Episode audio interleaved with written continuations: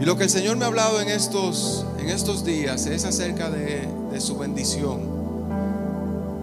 En Proverbios capítulo 10, versículo 22, hay un, hay un versículo que es, que es famoso, que dice, la bendición del Señor es la que trae riqueza y no añade tristeza. Voy a repetir otra vez, la bendición del Señor, la bendición de Jehová, la bendición de Dios, es la que trae riqueza y no añade tristeza. voy a decir otra vez, escucha bien, esta es la palabra de Dios, como dice, como dice la palabra de Dios, no retorna vacía y tiene la capacidad de penetrar a los, a los tuétanos, a, a lo interior de nuestro corazón. Ahora dile a tu alma, a tu corazón, escucha la palabra de Dios y deja que te transforme. La bendición del Señor, la bendición de Dios, es la que trae riqueza y no añade tristeza. No añade tristeza. La bendición de Dios en otra, en otra versión dice, es como un tesoro. En otra versión dice, la bendición de Dios enriquece y no añade tristeza, no añade dolor. Y en ese versículo pensé en lo siguiente, cuando uno piensa en la historia de, Abraham, que el Señor le dijo, ¿cuál fue esa promesa que, que el Señor le dijo a Abraham? Le dijo, en ti serán que, en ti serán bendecidas todas las naciones de la tierra y tú serás bendición. Es decir, una lo que el Señor le habló a Abraham fue acerca de bendición, lo va a bendecir y, todas las naciones de la tierra van a ser benditas en ti. Y Abraham pasó, pasó Isaac y llega Jacob. Jacob está en la línea de, la promesa de Dios a Abraham.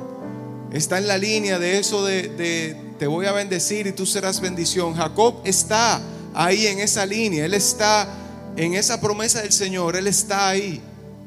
Él, también recibe esa promesa del Señor. Él, él es parte de esa promesa del Señor.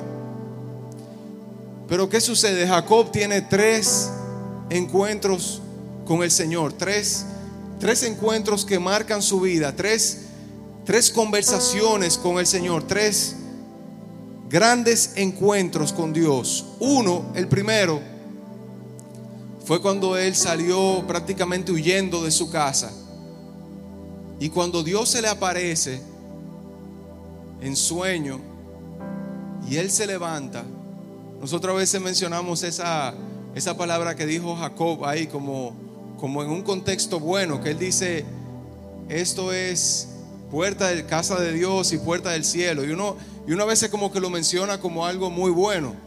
Pero realmente lo que Jacob estaba diciendo era, después de eso, lo que él dice es, qué tan terrible es este lugar? ¿Qué tan, Dios mío, qué tan temible es este lugar?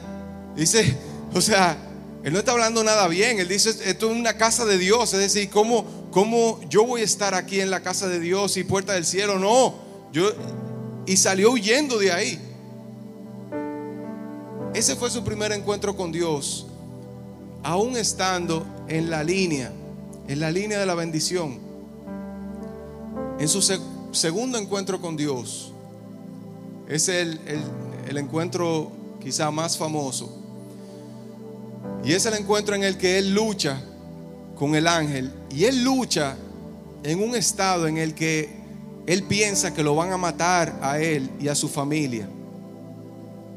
Y Él lucha con, con el ángel de Jehová, como diciendo, oye, no me dejes morir. No me dejes morir. No deje guárdame, cuídame.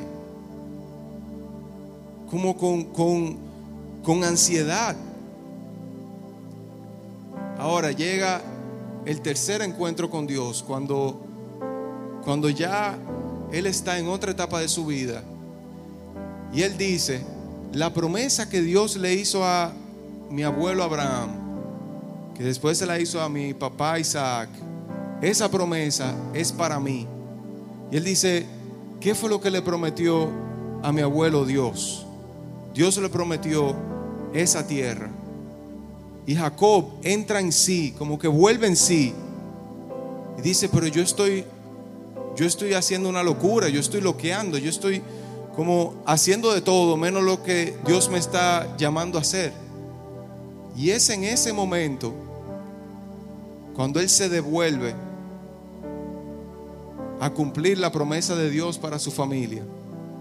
Y cuando Él se devuelve, es que tiene el último encuentro con Dios, diferente a los dos primeros, donde Él está que prácticamente no quiere saber de Dios. Es como buscar a Dios porque lo van a matar. Y la primera vez no quería saber nada de Dios, pero en este último encuentro, Él lo ha preparado, con su corazón preparado. Él va y hace un altar y dice, Señor, estoy aquí.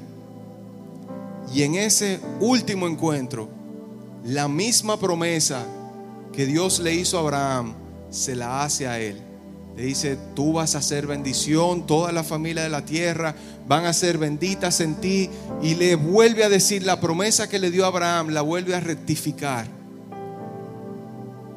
Todo eso se lo recuento porque lo que me hace sentido con Proverbios 10:22 es que aunque él estaba en la línea de bendición, la bendición que él estaba teniendo añadía tristeza, no era la bendición de Dios.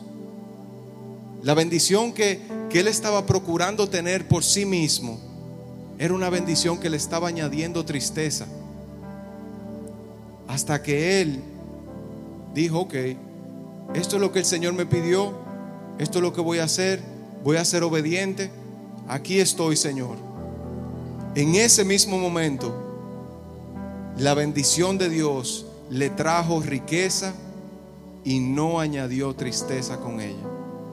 En ese preciso momento, cuando él obedeció y fue a lo que Dios le mandó a hacer, en su tercer encuentro, se dio cuenta de lo que tenía que hacer y Dios lo bendijo y esa bendición lo enriqueció y fue como un tesoro para él.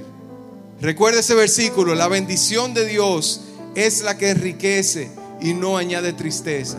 Si hay algo que te está añadiendo tristeza, salte de ahí que esa no es la bendición de Dios, porque la bendición de Dios es la que añade riqueza, es la que trae consigo un tesoro.